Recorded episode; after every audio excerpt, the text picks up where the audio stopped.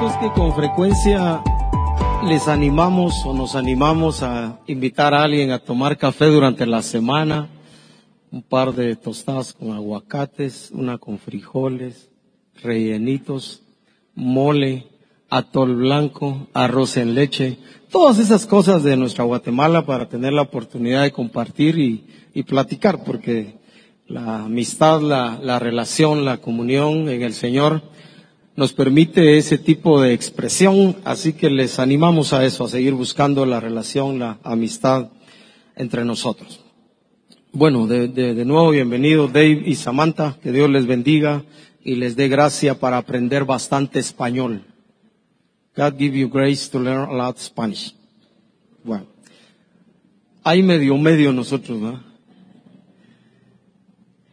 Bueno, febrero, eh, ya dentro de poco estaremos celebrando el Día del Cariño, que es todos los días, pero el 14 tendremos una celebración especial. Pasamos ya a febrero, febrero, como dicen algunas personas, el tiempo se está yendo, ¿qué? Rápido, dice. Yo les digo, las segunderas de los relojes, o ahora en los teléfonos los segundos siguen avanzando igual, pero así sentimos y así pensamos. Así que durante el mes de enero eh, hemos estado compartiendo, hablamos eh, uno de los primeros temas, el, valor, el poder que hay en la oración, hablando de intimidad con Dios. Eh, los hijos de Dios debiéramos mantenernos en continua comunión con Dios a través de la oración, siguiendo el ejemplo de nuestro Señor y Salvador Jesucristo.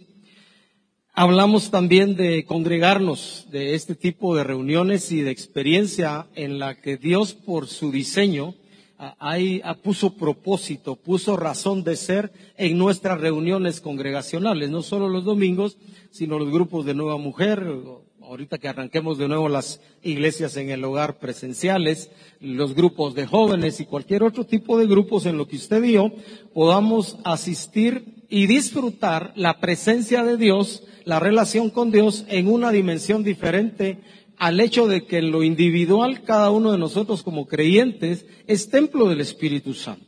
Así que la comunión con los hermanos y estos tiempos congregacionales fueron diseñados con Dios con propósito y decía yo en esa reflexión que debiéramos aprovecharlo al máximo. Otro de los temas que toqué fue el gran valor que tiene para cada hijo de Dios, diría yo, oír directamente la voz de Dios. Yo sé que en la Biblia hay llamados como el de Moisés, como el de Pablo, como el de Abraham, que oyeron directamente la voz de Dios para tomar decisiones en su vida, si ellos querían realmente obedecer a Dios, pero creo que todos los seres humanos en el, en el, plan de Dios, en la Biblia, Él quiere a cada uno de nosotros darnos testimonios de esas cosas en las que usted y yo estamos involucrados en la vida y Él quiere darnos testimonio de que ciertamente estamos caminando con Él y en Él y quiere guiarnos en cada momento específico de la vida. Independientemente de lo que hagamos en la vida, Dios tiene un plan específico para cada uno que usted y yo debiéramos conocer. ¿Por qué soy el quinto de ocho hermanos?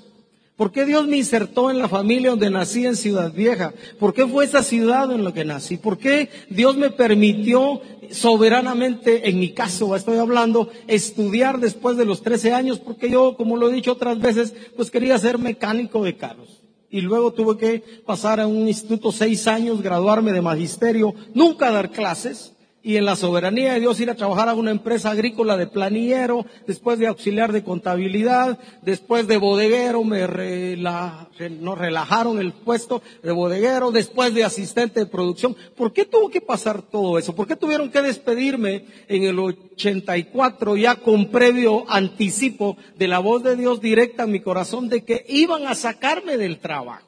Para que yo me preparara y ir un par de años a estudiar a los Estados Unidos. ¿Por qué no terminar el tercer año de instituto bíblico, que era eh, el proceso normal, y que Dios me dijera, ya no regreses el tercer año por esto, esto y esto, y quedarme de nuevo en Guatemala, ir otros 11 años a otra empresa a trabajar entre comillas, ¿verdad? En lo que algunos dicen lo secular, pero uno allá, en la casa, en la calle, donde quiera que esté, uno le está sirviendo a Dios y uno debiera oír directamente la voz de Dios por su espíritu o audible o como él quiera, a través de sueños, de visiones de un profeta, Dios debiera darnos dirección directa orientación y, ¿por qué no testimonio de que ciertamente estamos haciendo las cosas bien?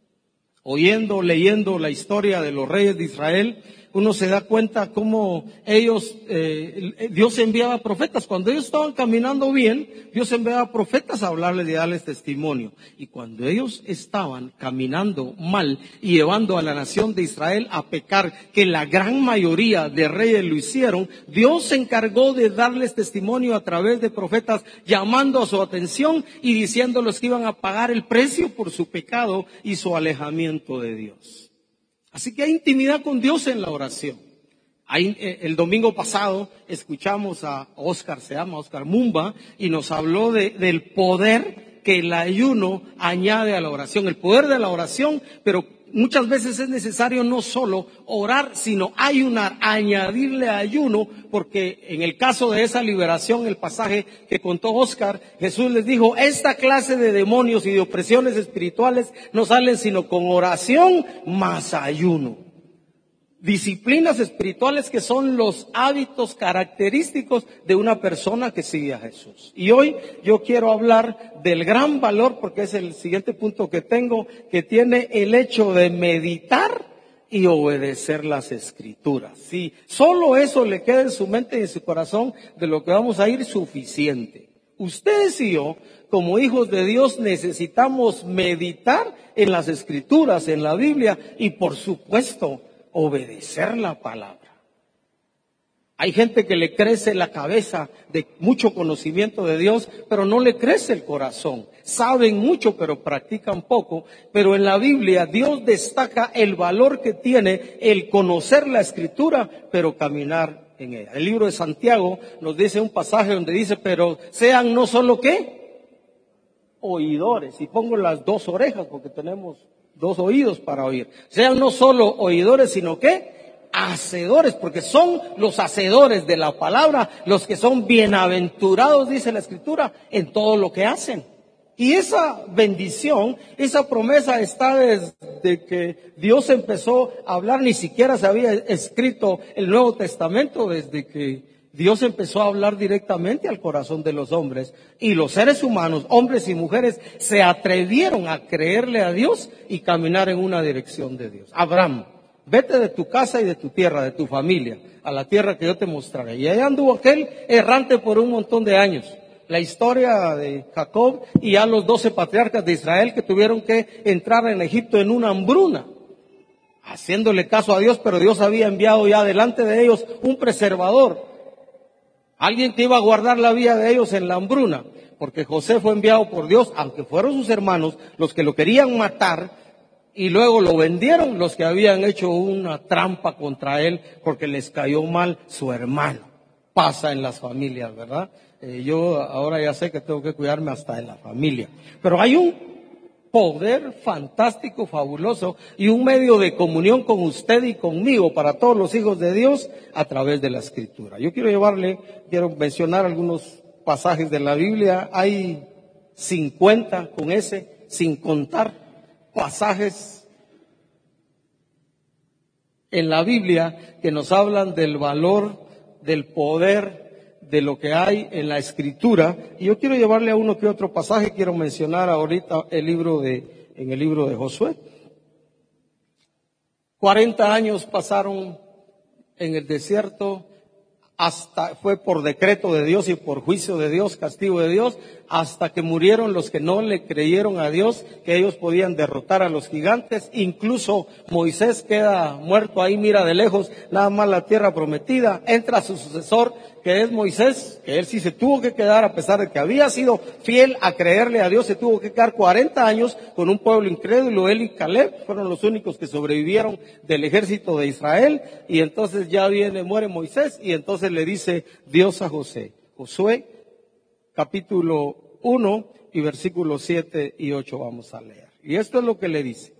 Solamente Dios le promete voy a estar contigo y tú vas a heredar a este pueblo la tierra que yo les voy a dar. Solamente esfuérzate y sé muy valiente para cuidar de hacer conforme a toda la ley que mi siervo Moisés te mandó. Mire, obedecer la escritura, no solo para José, sino para usted y para mí, va a requerir de carácter, de ese elemento del carácter que se llama valentía en la gran mayoría de ocasiones. Hay momentos que no, pero hay otros momentos que le va a requerir valentía. No te apartes de ella ni a diestra, ni a, ni a diestra, ni a siniestra. Para que seas prosperado en todas las cosas que emprenden. Ocho. Nunca se apartará de tu boca este libro de la ley sino que de día y de noche meditarás en él para que hagas conforme a todo lo que en él está escrito, porque entonces harás prosperar tu camino y todo te saldrá bien. Son promesas claras y son promesas simples y son requerimientos sencillos, porque Dios siempre ha sido claro. Obedeces bendición, no obedeces consecuencias malas. Es, bien sencillo. Mire, a, mí me inquieta mucho cuando escucho es que, mire, no sé lo que Dios quiere para mi vida. Y yo le digo a la gente, aquí está la Biblia, yo ahorita la tengo aquí. Y, dolor para mí compartirlo en muchas ocasiones. Una gran parte del pueblo de Dios, incluyendo los que estamos acá y donde quiera que voy, les cuesta meditar y leer o escuchar la palabra cada día corremos para todo, afanados con todo, preocupados o ocupados con la familia, haciendo esto, haciendo el otro, y todo lo que se ha añadido en el proceso de la vida cristiana, pero no nos queda tiempo en 24 horas al día para 20 minutos o media hora, por decir algo, una bonita cantidad de tiempo, para estar con este libro de la ley. Israel por olvidar los mandamientos de Dios con mucha frecuencia, constantemente, casi me atrevería a decir, después de leer y leer, pagaron el precio de abandonar y olvidar lo que Dios les había enseñado. Esfuérzate y sé valiente. De día y de noche meditarás. No te apartes de ella ni a izquierda ni a derecha, porque entonces las promesas de Dios tienen ese entonces tienen condicionantes. Y usted y yo, como medio de relacionarnos con Dios. Hace muchos años escuché a una de las personas que me formó decir y lo aprendí y creo que tiene razón. Mire, la forma más práctica que usted y yo, los hijos de Dios, tenemos de conocer cómo piensa Dios, cómo es Dios, es a través de la escritura. Por supuesto tenemos a su Santo Espíritu morando en nuestro corazón que nos da testimonio. Pero aquí está la historia de todo un pueblo y la historia de una parte de la iglesia desde el libro de los Hechos y las cartas apostólicas. Ahí está todo lo que ellos ya pasaron como una escuela para nosotros. Y lo único que usted y yo tenemos que hacer, ir y meditar y recordar. Historias antiguas que pueden darnos lecciones para nuestro diario vivir. Vamos a ir al, al Salmo 1 también, que es un pasaje muy similar. Salmos, libro de los Salmos.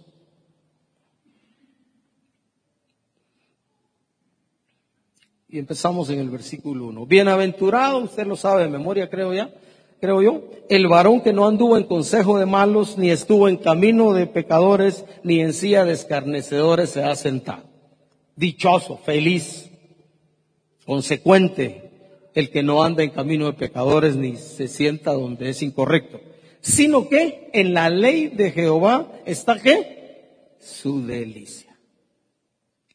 Pensemos un ratito en lo que más nos gusta en la vida. Piense si quieren comida. A mí me gusta dormir el día Ver de vez en cuando un pedazo de fútbol me gusta. Ya no miro casi partidos completos desde hace rato. Antes me miraba tres, cuatro enteros, pero ahora ya no. Frijolitos volteados con salsa de chiltepe en una tortilla hecha en casa. Rico. Esas cosas que nos gustan. Pero dice aquí el salmista, en la ley de Jehová está su delicia. Y por lo mismo en su ley medita de día y de noche. Estos escritores hallaron uno de lo que pudiéramos decir los secretos de la vida feliz, los secretos de la vida plena, uno de los secretos de la vida plena, llenarse de Dios, de su presencia y de su palabra. Porque el que medita es su delicia, la ley de Dios, y en ella medita de día y de noche, dice, ¿quién no quiere eso? Yo cuando vi estos hace muchos años, yo sí quiero esto. ¿Alguien aquí quiere que le vaya mal? Levante la mano para sacarlo de aquí. Nada, nada que ver. ¿Alguien quiere que le vaya mal? Levante la mano. Haga lo contrario a esto y le va a ir mal. Ya está escrito en la Biblia. Pero mire el, que, que obedece, el que sigue, el que medita, el que se goza en la palabra de Dios, será como árbol plantado junto a corrientes de aguas. Y por supuesto, un árbol junto a corrientes de agua, siempre que da su fruto a su tiempo. ¿Damos fruto siempre? A su tiempo, cuando toca, cuando vienen las situaciones complejas de la vida, ahí está el amor, el gozo, la paz, la paciencia, la dignidad, la bondad, la fe, la mansedumbre, el dominio propio. Están a la mano cuando viene la crisis o reaccionamos no llenos de Dios. Porque el que está lleno de Dios da su fruto a su tiempo. Es que me acabaste la paciencia, dicen. La paciencia no se acaba. Uno es el que se arruina da su fruto a su tiempo, su hoja no cae. Siempre está bonito. Y otra vez, y todo lo que hace, ¿qué? Prosperará. Está prosperando todo lo que hacemos. No está prosperando. Detengámonos de repente hay un pendiente en nuestro caminar con Dios y en lo que sabemos de Dios que está deteniendo la bendición de Dios en nuestra vida y que no nos alcance, porque según la Biblia, a los obedientes a la palabra de Dios vendrán sobre nosotros todas esas bendiciones y nos alcanzarán. Deuteronomio 28. Nos alcanzan. Es parte de la vida, es parte del corazón de Dios. Esta es la voluntad de Dios para nosotros. Quiero, vaya conmigo por favor a Mateo, ahí van a buscar Mateo capítulo 7. Este es otro pasaje muy interesante. Mateo 7.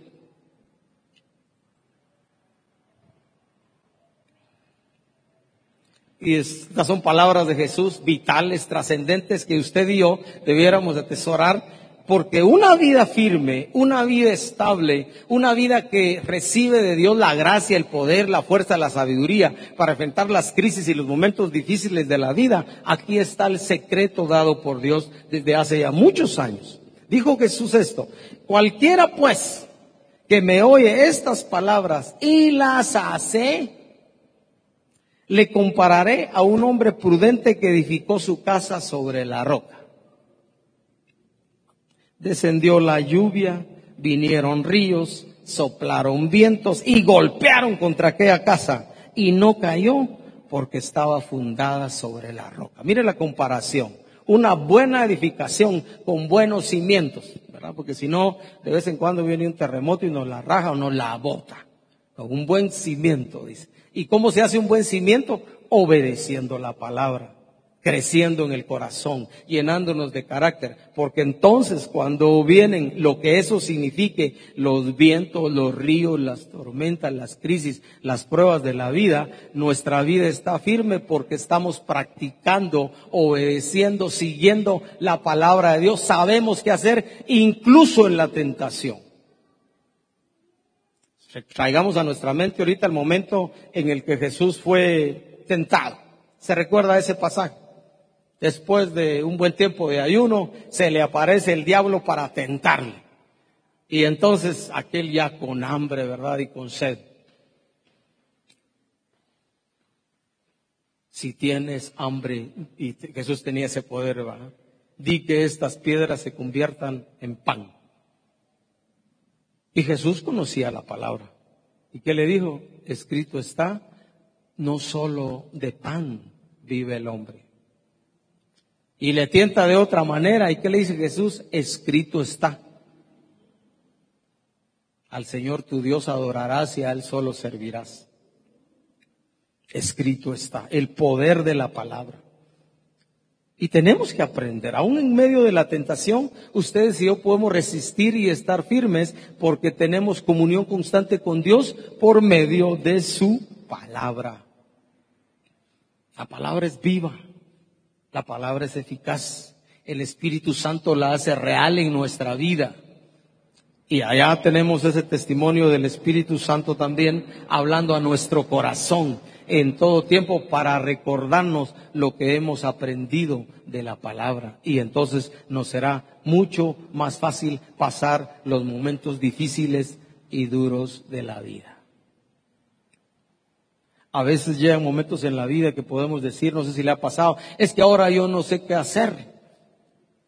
Yo creo que en Dios tal vez hablan algunos momentos de certidumbre en el que tendremos que oír consejo con alguien que nos oriente en algunas situaciones muy particulares, pero la mayoría del tiempo después de unos buenos años de creyente, ustedes y yo debiéramos saber en la mayoría de las ocasiones lo que la Biblia dice para saber qué hacer, pero conocemos muy poco a veces la palabra. Así que quiero animarte a retomar tu tiempo de meditar en la escritura. Hay promesas en la Biblia, me viene una del Salmo 119. Mire esto, mucha paz tienen los que aman tu ley y no hay para ellos tropiezo. Versículo 165 del Salmo 119. Mucha paz. Que mire la ansiedad, el temor, hermano, me está afectando mire que cualquier cosa me inquieto. Y dice, mucha paz tienen los que aman tu ley y no hay para ellos tropiezo. No, no, le estoy diciendo con esto que no van a haber crisis en la vida y que no van a haber situaciones difíciles. Le estoy diciendo que se pueden enfrentar bien. Isaías, como dijo Carlos, el castigo de nuestra paz fue sobre él. Ok, entonces yo tengo la libertad en la gracia de Dios de disfrutar de paz en el corazón. Y si le añado lo que dijo Jeremías, que Dios nos iba a traer ¿qué? abundancia de paz y de verdad. Yo les traeré sanidad y medicina y dijo, y les revelaré abundancia de paz y de verdad. Una cosa es tener paz y otra es abundancia de paz. A mí me gusta la abundancia de paz. De tanta paz dijimos una vez que hicimos un viaje con aquellos que nos empezamos a preocupar.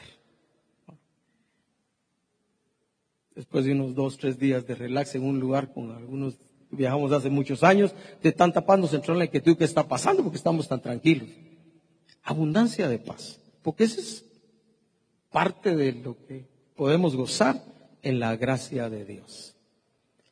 Los que conocen la palabra pueden decir con libertad, lámpara es a mis pies tu palabra, es lumbrera, es luz en mi camino. Es decir, siempre, aunque esté oscuro, aunque esté en crisis, yo voy a saber dónde caminar. Lámpara es a mis pies tu palabra, luz para mi camino. ¿Con qué limpiará el joven su camino? Con guardar la palabra. Y así usted puede encontrar en el Salmo 119 una serie de promesas en cuanto a la palabra que usted debemos aprovechar. Quiero terminar esta corta reflexión y quiero que vaya conmigo al Salmo 19, libro de Salmos. Y vamos a ir al, al Salmo 19.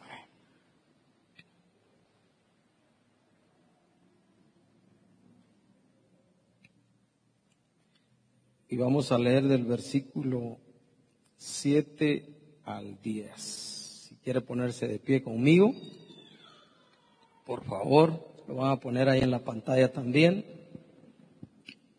Comunión con Dios, una vida próspera, una vida firme, una vida estable, una vida que puede enfrentar las crisis de la vida con mesura, con dominio propio, con carácter. Y miren lo que dice el salmista.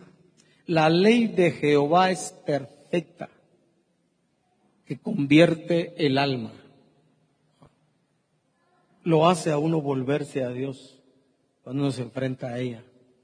Acabo de leer la historia de un rey que le llevaron el libro de la ley que hallaron y cuando oyó lo que estaba en el escrito rasgó sus vestiduras y Dios vio su corazón y, e hizo que el mal que Dios había pensado traer sobre el pueblo no llegara en el tiempo de ese rey. Era un jovenzón cuando empezó a ser rey. E hizo que de alguna manera todo el pueblo conociera, supiera y obedeciera y caminara en Dios y quitó los lugares altos y los ídolos que otros reyes no habían quitado y Dios lo hizo próspero durante fue su reinado y por supuesto bendijo también al pueblo. La ley de Jehová es perfecta que convierte el alma. El testimonio de Jehová es fiel, hace sabio al sencillo. Los mandamientos de Jehová son rectos, alegran el corazón. El precepto de Jehová es puro, alumbra los ojos. El temor de Jehová es limpio, permanece para siempre. Los juicios de Jehová son verdad, son todos justos. Y terminamos, esto es lo que dice el salmista, por eso mismo, ¿verdad? Deseables, ojalá sea así en su vida y en la mía, deseables son más que el oro y más que mucho oro afinado y dulces más que miel y que la que destila del panal, miel fresca. Eso debe ser la Biblia en nuestra vida. Con frecuencia, todos los días, el desafío que hay en la escritura, usted y yo debemos exponernos a Dios y su palabra para que nuestro corazón, para que nuestra vida se mantenga caminando en el Señor. Y quiero invitarle a levantar su corazón a Dios. Padre, queremos darte gracias por bendecirnos y gracias por darnos tu palabra. Las palabras que hay en este libro, Señor, tuyas son vida a nuestro corazón. Y desde antiguo ordenaste, Señor, que fueran obedecidos, seguidos, respetados, temidos tus mandamientos y diste promesa para aquellos que caminaran en ellos haciendo tu voluntad. Y nosotros te queremos pedir hoy que por tu espíritu nos des un corazón inclinado a tu palabra.